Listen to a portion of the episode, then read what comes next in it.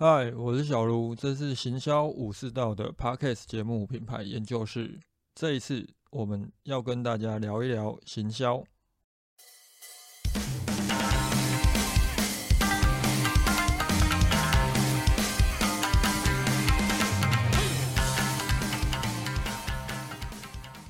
今天这一集要来聊一些比较不一样的，我们来聊一些职场的话题啊。因为我未来也不打算要开很多关于工作啊、职场方面的主题，所以我一样就是把主题定义在行销，就是行销又或者广告企划这方面的工作探讨。今天想要开这一集的原因，是因为。大家先前应该都有去追踪到一个新闻，就是我们刘德华、刘天网帮奥迪拍的广告，最后被爆出了整个广告的文案几乎都是去抄袭某个微博的博主曾经写过的一个文案。当然，那整起事件后来又冒出，诶，其实那个博主他又去抄了其他别人的文章这之类的。今天我们这个讨论的主题哦。我们也不想要讨论的太深入，也不会去探讨说，好，今天这个工作者这一个广告公司的企划，他到底是不是刻意的要去抄袭？秉持着人性本善的角度，我们将整个问题比较简化一点。当我们今天在进行这种行销工作的时候，又或者好，你们今天是一个企业的行销人员，你们也没有找外面的代理商来帮你们进行这些工作。我要怎么去避开可能会有相同的状况？包含了我们在管理底下的这一些新进人员，又或者是公司的行销人员的时候，我们怎么去避开可能下一个？会被爆抄袭事件的人就是你。这种状况其实，在诸位行销跟电商圈还蛮常见的，因为我们也遇到过几次，可能是认识的电商老板，他的销售业被抄袭，也遇过有去抄袭别人的，包含了我的客户，他们因为有产品可能走的比较前面，他们算是市场的先进者。后来开始卖这个产品的人，基本上销售业的架构啊、文案啊，几乎都跟他们一模一样。原则上来说，文案这东西有，除非你今天真的是百分之百照抄，否则其实你要去举证，即便你是到虾皮这一种有管理机制的，你想要证明说，哦，这个卖家他抄我的文案，他们都很难审核，他没有图片来的这么容易。我也遇过有电商老板，他就很直接的在讲。我做销售业，你就是去淘宝啊，去淘宝看他们的销售业都怎么做，去把他们的架构搬下来用。所以有没有可能未来这样的一个教育的方式，它会让这种抄袭事件会很常见？可能你今天看某个人这样做了没有事，不代表你就不会有事哦。这种状况就很像，好，你今天没有戴安全帽骑车，没有系安全带开车，结果你被警察拦下来了，然后你去跟他说，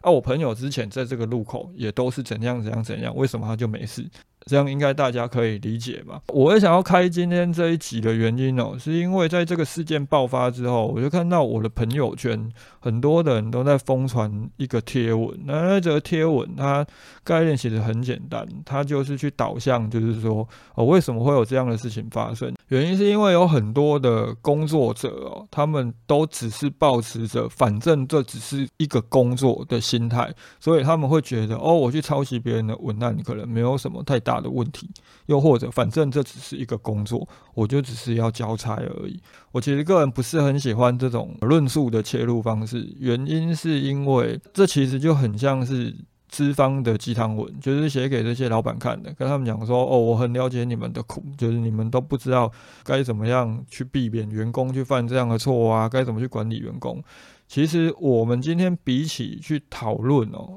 你的员工是不是觉得，反正这只是一种工作，这种消极的心态，你应该要去探讨该怎么让你的员工至少掌握了基本的工作技能，而不会在没有这个技能的时候，还必须要去负责写出这个文案，只能搞的要去抄袭别人的东西，而让你的公司必须要来背这个锅。我概念其实很简单。如果我们探讨的方向哦是好，今天这一个可能抄袭者，又或者可能未来他有可能会成为抄袭者的这个工作者，他是一个公司的新人，那我觉得你们比起先入为主的去觉得说，哦，现在的工作者，特别是年轻人，很多都只是保持着反正这只是工作这种比较偏见的方式去审视这些工作者，我们更应该思考，特别是如果你是一公司内部的一个人资，又或者资讯。相关的人员的时候，你应该要去思考的是，公司有没有让这些新人有成长的空间，又或者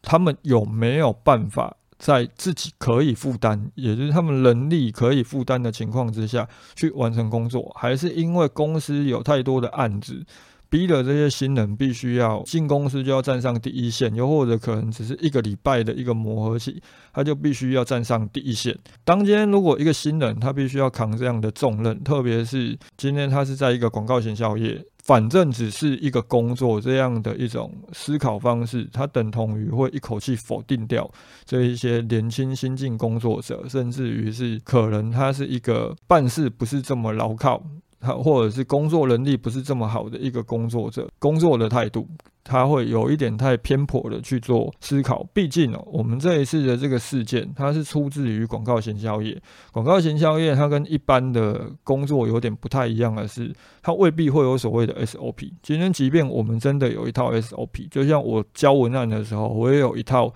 架构提供给学员。但是问题是，你拿的这个 SOP，你未必还是写得出文案哦。特别是我们今天讲的，不是写什么销售业，不是写什么商品文案，它讲的是广告文案的时候，他不单纯只是有，他还必须要可能要有创意，或者是勾勒某个情境。这个时候未必所有的工作者可能都可以得心应手。为什么广告行销业这一块它会特别的需要给新人一些空间的原因，是因为呃我在上文案课的时候，其实我都会帮学员打个预防针，我会跟他们讲，呃写不出文案没有什么好烦恼的，因为我自己。其实就是这个样子，我就会跟他们分享我先前工作的经历。我的第二份工作就是到广告设计公司担任文案。那一开始进去的时候，当然就是一般的文案计划嘛，就是一个 junior。那这个时候不要说试用期哦，我在第一个月的时候我就想离职。而且身为一个草莓哦，我真的就是在半夜写不出文案的时候，我直接放弃，我把 Word 档关掉。我直接打开我的 Gmail，我写了一封离职信给老板。那个时候为什么我到最后还是继续留下来？原因是因为隔天我老板当然就找我去谈话了嘛，以为我是因为薪水太少，所以想要离职。于是就帮我加了薪，那我就想说，哦，好了，反正都加薪了，不然我继续干好了。就这样熬过了试用期三个月，然后熬了一年，熬了两年。实际上我也是到半年之后，我才开始慢慢可以独立的写出不会被打枪，又或者不会被改到我想离职的文案。那这个时候，相信哦，多数的广告公司一定都会有 senior 来带 junior，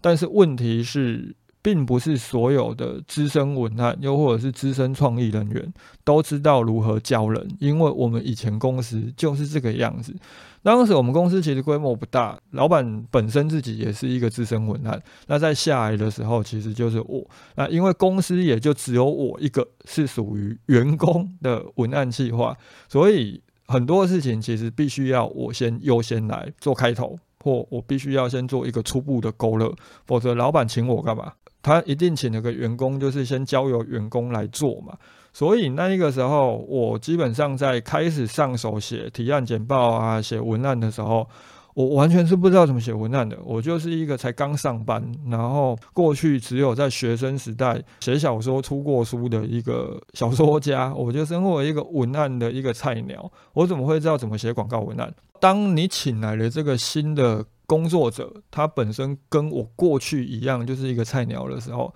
他一定需要被教嘛。那那个时候我们公司是怎么去进行教？他其实我老板他就是要我写，然后好我写完那个文案之后，呃真的是好写。那一个时候我们做的都是一些像什么 NP 稿，那个文案也不会太长，他可能写了几行文案啊，或者是一两段文案之后，我把文案寄给他，接着我就会诶过一段时间之后接到电话。通常一开始的时候，电话打下来就直接跟我讲不行，要重写，方向可能也会很呃很笼统，就是他不会讲很细节的一个修改方向。就类似很像是我们在讲广告创意的时候，很常在讲那个笑话，就是说哦，我觉得不够大气，我觉得不够有热情。那这个时候到底什么叫大气，什么叫热情？身为一个菜鸟，我当然是不知道啊，所以我可能会改了好几次之后，慢慢的我会去开通一个类似什么游戏引导的功能，就很像我们玩游戏，你死太多次之后，难度可能会降低，又或者可能会出现一些小提示来教你怎么玩。我可能被改了五六次，呃，我也忘记了到底是多少，反正我开通了这个游戏引导功能之后，哎，我老板电话打下来就不一样了，他会开始一字一句的带着我去做修改。其实是他在写，但是他会跟我讲怎么改，怎么改，怎么改。但是实际上那个场景哦，当你真的遇到的时候，那个也不叫做教，它其实很像什么？很像是如果你本身是设计人员的时候，你一定很能体会。它就很像是有个人站在你的背后，然后指着电脑荧幕跟你讲说：“哦，我觉得这边的字体要再放大一点啊，不行不行，再放大，再放大一点。”啊，这边这个图，我觉得往上移一点哦，再往右上移一点，诶，再上去一点，再上去一点，诶，距离边线稍微有一点界限。你一定很讨厌这个样子嘛？所以当时我也不会觉得这个东西叫做教，其实它会让一个工作者觉得他很有压力，那他反而接下来在写文案的时候，他可能会更加的恐惧，他会在半夜写不出文案的时候，好，也许他就会去做出一些。而不是这么正确的一件事情。相信很多的公司哦，可能特别是这种广告行销创意方面的公司，目前有很多的 senior，你还是一样以这样的方式在带新人。原因是因为你可能也不知道该怎么教，因为过去我在这样的环境之下被教出来。当我后来慢慢开始会写文案之后，而且我写的文案很少被批改。我对于写文案这件事情，我已经是有点反射性的，包含我在发想一些企划的时候，其实都是很反射性的。所以，当有一件事情对我来讲，它就是这么理所当然，哦，我就是脑筋呃稍微转一下，我就想到了。你要我去教别人的时候，我其实真的会不知道该。如何教？那我相信很多的，不管是资深的创意工作者，还是资深的文案，甚至你可能已经当到所谓的创意总监了、艺术总监了，你可能都还有这样的状况。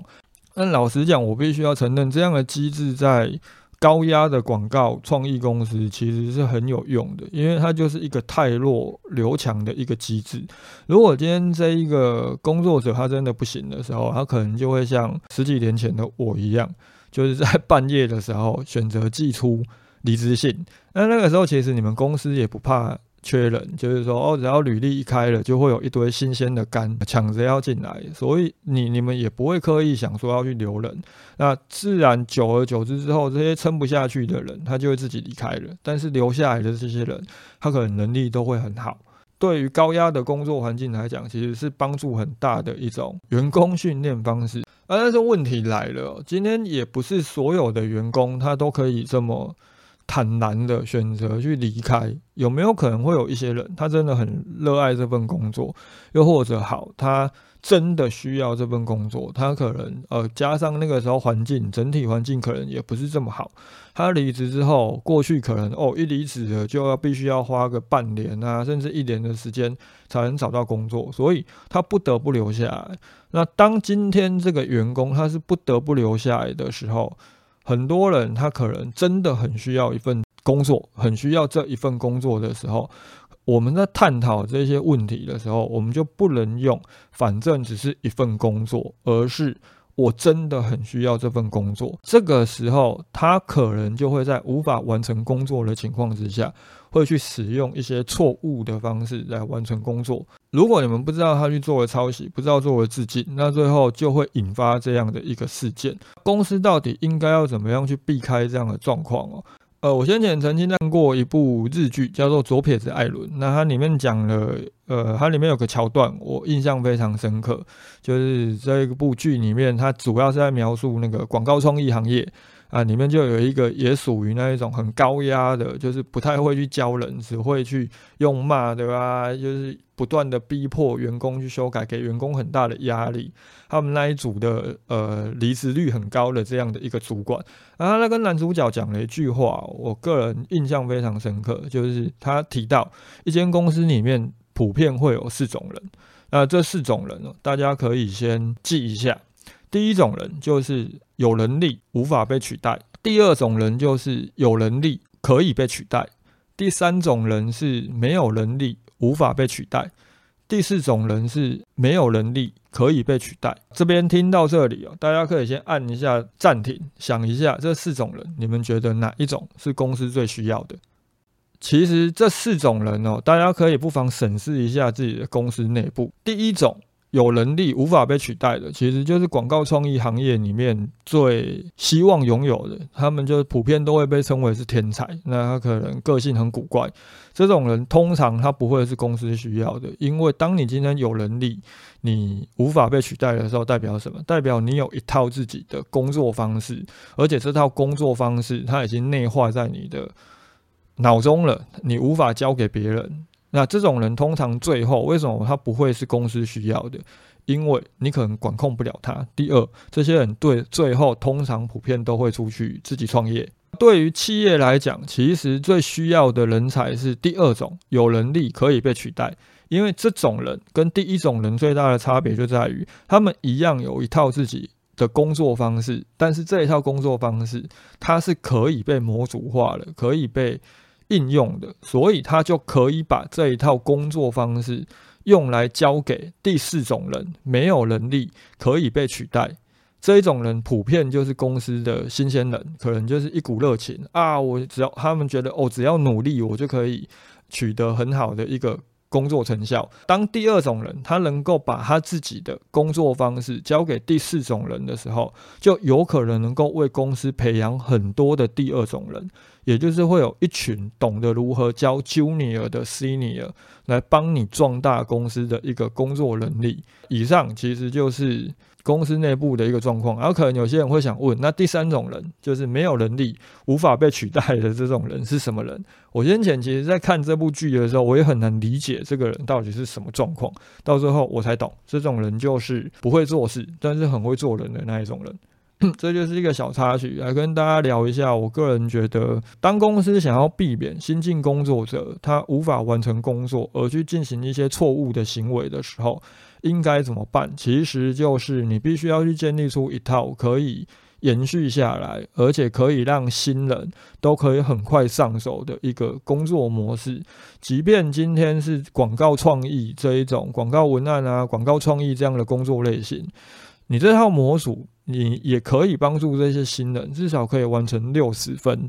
呃，又或者七十分的一个工作成果，那后续他能不能将工作完成到八十分、九十分，甚至一百分，这个就真的是个人的造化了。但是我觉得这是公司与其去思考，反正这些人是不是想着，反正这只是一份工作，你们更应该想的是，如果这些人想的是我真的很需要这份工作的时候，你该如何帮助他好好的完成工作？不过探讨整起事件呢，我觉得其实很荒谬的一件事情，就是广告文案基本上已经百分百抄袭了那一个博主写的这篇文章了。为什么从广告公司内部到客户端有这么多的人，完全没有人发现到这是抄袭？这是否表示哦，一直以来都认为自己高高在上的这些全球知名企业跟知名的？广告公司的上层平常根本不会去涉猎这一种微博啊、FB 啊、IG 啊、TikTok 啊这种年轻族群会相对了解的网络文化。我个人其实呃在上课的时候，又或者对于一些创意工作者，我的建议就是，如果今天你们真的要以文案为工作的时候，你们对其他人的文案尽量保持着纯欣赏的态度就好。你们在赞叹完之后，最好立刻把你们看过的这个文案给忘记，也不要去记忆，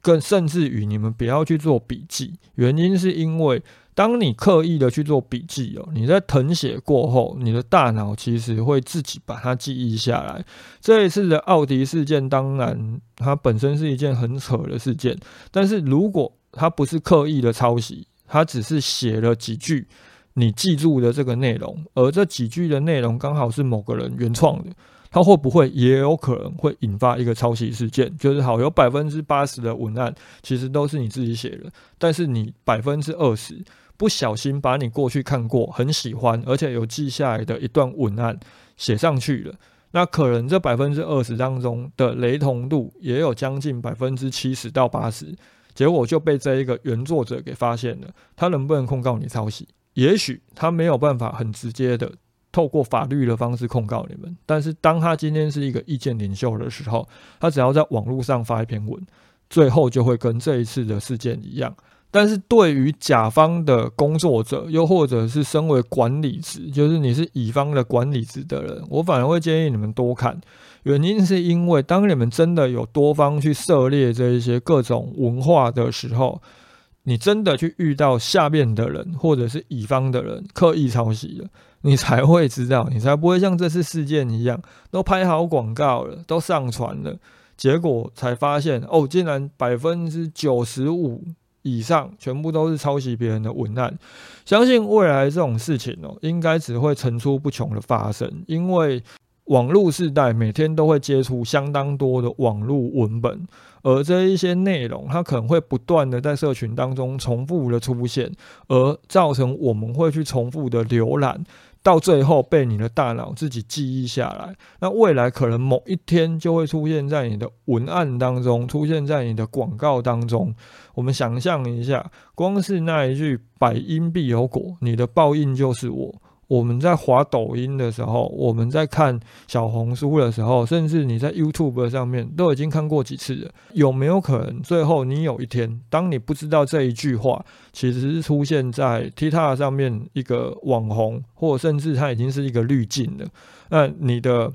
呃底下这些小朋友写的这句文案在广告上，结果你完全不知道它的出处，你反而还盛赞它，哇，这句文案好有创意，到最后就会闹了笑话。建议，身为一个文案工作者，你属于一线的这一些人，你可以去欣赏，但是你们不要刻意的去记忆，除非你们能够很清楚的记住自己看过了多少文案，这些文案的出处在哪里，你能够真正内化，慢慢的去找到一套自己思考文案的方式。但是甲方以及乙方的管理工作者。我会建议你们多方涉猎各种文化、各种呃文本，才不会你们看到一个文案，它其实是抄袭的，你们还不知道，你们反而觉得哇，这么有创意的文案竟然能想出来，这个人真是一个天才啊！以上啊，这就是我们今天想跟大家探讨的，从那个刘天网的奥迪事件延伸出来比较少谈的一个职场工作者，因为刚好跟我过去的一些经历有关。就来跟大家聊一聊。那如果针对今天的主题有任何的想法或意见，都欢迎留言或私讯给我。今天的讨论就到这里，大家拜。